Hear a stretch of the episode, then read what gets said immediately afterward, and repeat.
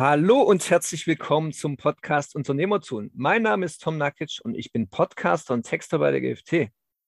Mein Name ist Sven Franzen, ich bin Unternehmer und Marketing-Experte und schön, dass ihr heute dabei seid. Ja, schön, dass ihr wieder dabei seid zu einem weiteren spannenden Thema, wie immer natürlich. Und wir haben vergangene Woche unseren Aufnahmetermin absagen müssen. Wir waren beide im Stress. Und deswegen nehme ich das jetzt zum Anlass, über dieses Thema Stress zu reden. Was denn das überhaupt für uns bedeutet und was das vor allem für Unternehmer bedeutet, die sehr viel Stress haben. Wir haben da aber natürlich auch unterschiedliche persönliche Definitionen von diesem Stressbegriff. Es gibt auch den positiven Stress, und zwar der Eustress. Das heißt, dieser Stress hilft uns, große Herausforderungen zu bewältigen und ist eben nur von kurzer Dauer. Darüber wollen wir jetzt reden, was denn Stress in erster Linie für positive Aspekte hat. Was hat denn für dich zum Beispiel, Sven, was hat der Stress für dich an positiven Aspekten? Spannende Frage. Erster Punkt ist tatsächlich, das kennen wir, glaube ich, alle, das ganz berühmte Lampenfieber. Also wenn ich Vorträge halte, wenn ich vor Gruppen spreche, bin ich hin und wieder trotz jahrelanger Übung auch aufgeregt, vor allem wenn es größere Gruppen sind. Und dann ist es tatsächlich so, dass ich äh, so ein bisschen in Stress gerate, das aber relativ positiv ist. Warum? Weil mich das zu meiner besten Leistung bringt, weil es mich motiviert, tatsächlich jetzt alles zu geben und ich wahrscheinlich auch den ein oder anderen Flüchtigkeitsfehler vermeide, weil ich durch diesen Stress, durch diesen Adrenalinschub auch dann so angetrieben bin. Das zweite, was mir sofort einfällt, ist, wenn ich mal einen richtig vollen Unternehmertag habe, also ein ganzer Tag von morgens bis abends, man sagt das ja immer so schön, durchgetaktet.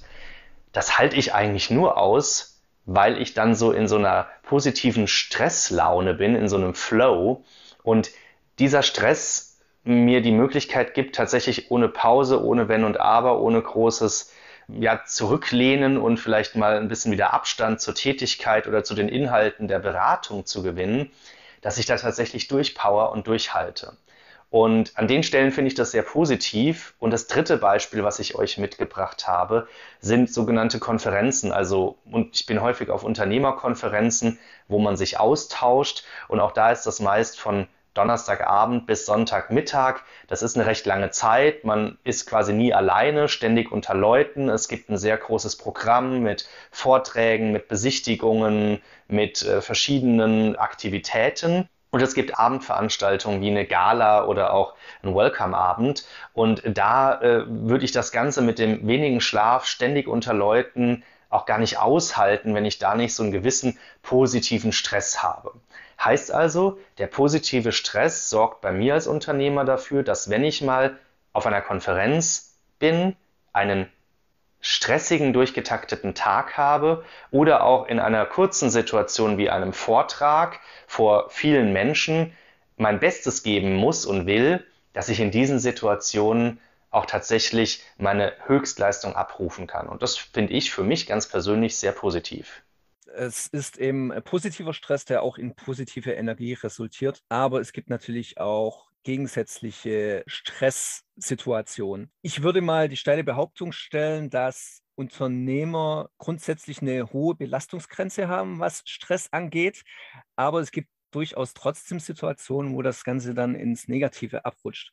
Auch dafür gibt es natürlich einen Fachbegriff, das ist dann der sogenannte Distress, wenn eben dieser Stress zu einer dauerhaften Belastung für den Körper, für die Psyche wird. Wann wird denn Stress bei dir jetzt spätestens zu einer zu großen Belastung beziehungsweise negativ? Und welche Folgen hat das? Also ich merke das bei mir immer, dass wenn ich ein, zwei Wochen in Voraus schaue und mein Terminkalender komplett durchgetaktet und voll ist und tatsächlich das sich nicht so gestaltet wie normalerweise, dass ich einen Tag habe, der recht ansprechend oder anspruchsvoll ist und der andere Tag ist dann vielleicht sehr leer, wo ich auch wirklich große Pausen habe, wo ich mir auch mal eine Stunde denken oder im Café sitzen gönnen kann. Und der nächste Tag ist dann vielleicht wieder durchgetaktet. Wenn das nicht so ist und alle Tage sind durchgetaktet oder ich habe sogar neben unserer Vier-Tage-Woche dann sogar auch mal an unserem fünften Tag, der ja eigentlich frei ist, zu arbeiten und äh, wir haben dann sozusagen wirklich ein größeres Arbeitspensum, eine größere Arbeitszeit oder längere Arbeitszeit, dann merke ich, ich schaue zwei Wochen in Voraus und es kommt mir vor wie so ein Riesenklotz an Arbeit und an Arbeitszeit. Unendlich viele Aufgaben.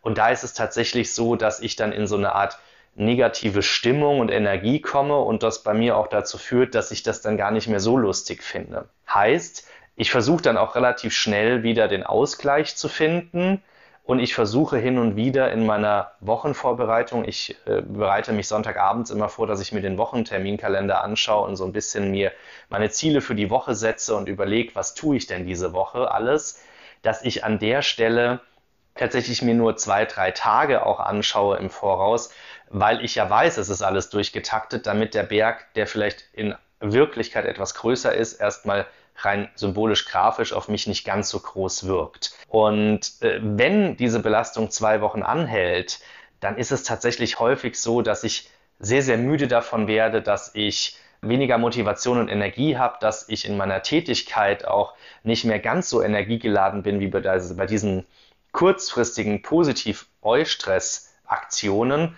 Und dann ist es tatsächlich so, dass ich auch diesen Ausgleich aktiv suche, heißt Sport, meine gesunde Ernährung, da achte ich sehr drauf und ich versuche mich zu bewegen. Ich springe dann in Videocalls auf oder äh, arbeite im Stehen am Schreibtisch, mache meinen Sport vor und nach der Arbeit, um auch einfach dieser äh, jetzt mal andauernden Stressphase, dieser Belastung äh, nicht nur Herr zu werden, sondern auch eine Balance entgegenzusetzen und da sind wir ja auch schon, wie wir dem entgegenwirken können, dass dieser positive Stress ins Negative umkippt. Gesunde Ernährung, Sport hast du jetzt schon erwähnt. Was gibt es denn sonst noch? Wir haben ja oft einfach nicht die Zeit. Wenn wir ja unter Stress stehen, dann fehlt uns auch die Zeit für solche Dinge. Wie können wir dem noch entgegenwirken? Ich sehe das anders. Ich glaube, dass wir uns diese Zeit nehmen müssen, gerade in stressigen Phasen. Und wichtig ist, dass es eine stressige Phase ist und bleibt heißt, dass diese stressige Phase dann auch irgendwann ein Ende hat und ich mir aktiv Pausen einrichte, Pausen einplane und Pausen suche. Und dass ich auch meine Planung so einrichte, dass ich nach so einer stressigeren Phase vielleicht auch eine längere Phase habe, wo ich wiederum ein bisschen zur Ruhe kommen kann, wo ich mehr Zeit habe, wo ich mir mehr Ruhe für die ganzen Gedankengänge und Tätigkeiten nehme, vielleicht weniger Calls und Meetings einplane, und mich dann eben mehr auf die Themen Bewegung, Sport, Ernährung konzentrieren kann. Für mich persönlich, ich bin ein Saunagänger, ist die Sauna eine riesige Motivation und auch eine Möglichkeit, Stress runterzufahren. Das heißt, gerade in diesen Hochstressphasen versuche ich eigentlich zweimal die Woche dann mindestens in die Sauna zu gehen, um diesen Stress auch rauszulassen und mich zweimal die Woche sportlich äh, zu betätigen und wie gesagt täglich eben meine Bewegung einzubauen. Ansonsten glaube ich, wir müssen wirklich darauf achten, dass wir unsere Grenze kennen, aber auch akzeptieren und dass wir diese Grenze dann so einhalten und einrichten, dass wir am Ende die Grenze nicht überschreiten, denn das hat ja dann meist negative Folgen, die in nicht nur psychischer Weise bemerkbar sind, sondern eben dann auch zu viel Stress, möglicherweise auch Burnout oder sogar eine starke Alterung, was wir häufig ja auch bei Politikern, die sehr eingespannt sind, zu beobachten haben. Ja, wir haben ja auch äh, jetzt in den vergangenen Jahren oder ich würde sagen schon seit den frühen 2000ern sind ja die Begriffe Workaholic oder Burnout immer präsenter geworden. Wie wirkst du denn dagegen in deinem Unternehmen, also aus unternehmerischer Sicht jetzt, dass deine Mitarbeiter nicht in diese Richtung abdriften? Hast du da irgendwelche Maßnahmen zum Beispiel in deinem Unternehmen ergriffen? Ja, ganz konkret drei Stück. Die erste Maßnahme ist, wir arbeiten prinzipiell so, wie es uns möglich ist. Heißt, wenn ein Kunde mit einer kurzfristigen Deadline kommt, Beispiel ist jetzt Jahresendgeschäft Weihnachten, man kommt am 10. Dezember und sagt, wir brauchen noch eine Weihnachtsaktion für unsere Kunden, das ist kaum mehr schaffbar mit den heutigen Lieferzeiten. Sowas tun wir uns dann nicht an, diesen Stress vermeiden wir, da sagen wir dann ab. Das zweite ist, wir arbeiten nur so viel, wie der Tag es erfordert. Das heißt, es gibt vielleicht auch Tage, an denen weniger los ist. Da gehen wir dann auch gerne mal früher aus dem Büro. Und oder ich verlange keine Überstunden von meinen Mitarbeitern. Entweder sie sagen freiwillig, ich will das heute noch abgeben und fertig machen und hängen eine Stunde dran. Das ist für sie dann eine Eigenentscheidung. Aber ich werde das nicht verlangen und bin der Meinung, dass die Arbeit eben in ihrer Tätigkeit und Geschwindigkeit so gestaltet und erarbeitet werden muss, wie sie eben auch menschlich umsetzbar und möglich ist. Und das Dritte ist, wir haben eine Vier-Tage-Woche. Heißt, wir arbeiten freitags nicht im Unternehmen. Das hat vor allem den Vorteil, dass man freitags ausschlafen kann, man kann ausspannen, Sport machen, sich eine Pause gönnen, sich dabei gesund ernähren, weil man sich die Zeit nimmt, für sich gesund zu kochen und man kann seine ganzen Erledigungen machen, die man vielleicht sonst unter den Arbeitstagen irgendwo reingequetscht hätte, was auch wieder Stress produziert. Heißt also, wir gewinnen einen Tag, an dem wir uns wirklich um die Dinge kümmern, die außerhalb des Firmlichen und der Tätigkeit für unsere Kunden stehen. Und mit diesen drei Punkten fahren wir eigentlich sehr gesund und sehr gut. So ist zumindest das Feedback. Ja, die Vier-Tage-Woche, ein Thema, das nur mehr aufkommt, wobei viele Unternehmen sich natürlich scheuen davor, das einzuführen, weil sie befürchten, dadurch Umsätze zu verlieren, was ja irgendwie nicht nachvollziehbar ist. Oder was meinst du? Also, ich finde, der Mehrwert davon ist ja wahrscheinlich bei deinen Mitarbeitern doch zu sehen am Ende. Also das Besonderste an der Vier-Tage-Woche für mich persönlich ist, dass wir tatsächlich keinerlei Schwächung im Umsatz sehen. Im Gegenteil, der Umsatz steigt. Und das Zweite ist, dass wir in den vier Tagen, wo wir arbeiten, nicht exorbitant viel arbeiten und uns da stressen und aufopfern, aber wesentlich produktiver und effizienter sind. Und diese Effektivität sorgt dafür, dass diese vier Tage fast genauso effizient sind wie fünf. Sicherlich hätte man mit einem fünften Tag auch noch einen Tag mehr, den man nutzen kann.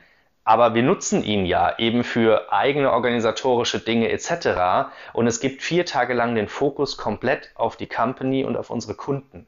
Und ich glaube, das ist das, was es bei uns so erfolgreich macht. Und wir haben wirklich das seit 2016 eingeführt und nur positives Feedback. Das ist doch schön. Und wahrscheinlich machen da die Mitarbeiter auch die eine oder andere Überstunde lieber und nutzen diesen Eustress, um irgendwelche Herausforderungen zu meistern. Gut, aber ansonsten, ich wäre jetzt durch mit dem Thema und wenn du jetzt noch dich an unsere Zuhörer wenden willst und noch irgendwas parat hast, dann hast du jetzt nochmal die Gelegenheit dafür.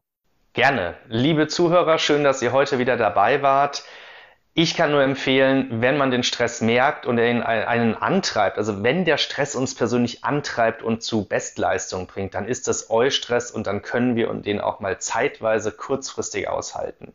Ansonsten achtet darauf, dass ihr immer langfristige Belastungen vermeidet und dass ihr an Bewegung, Sport und vor allem an eure Ernährung und auch so die Entspannung als Balance denkt, denn damit könnt ihr am besten gegen Stress vorsorgen.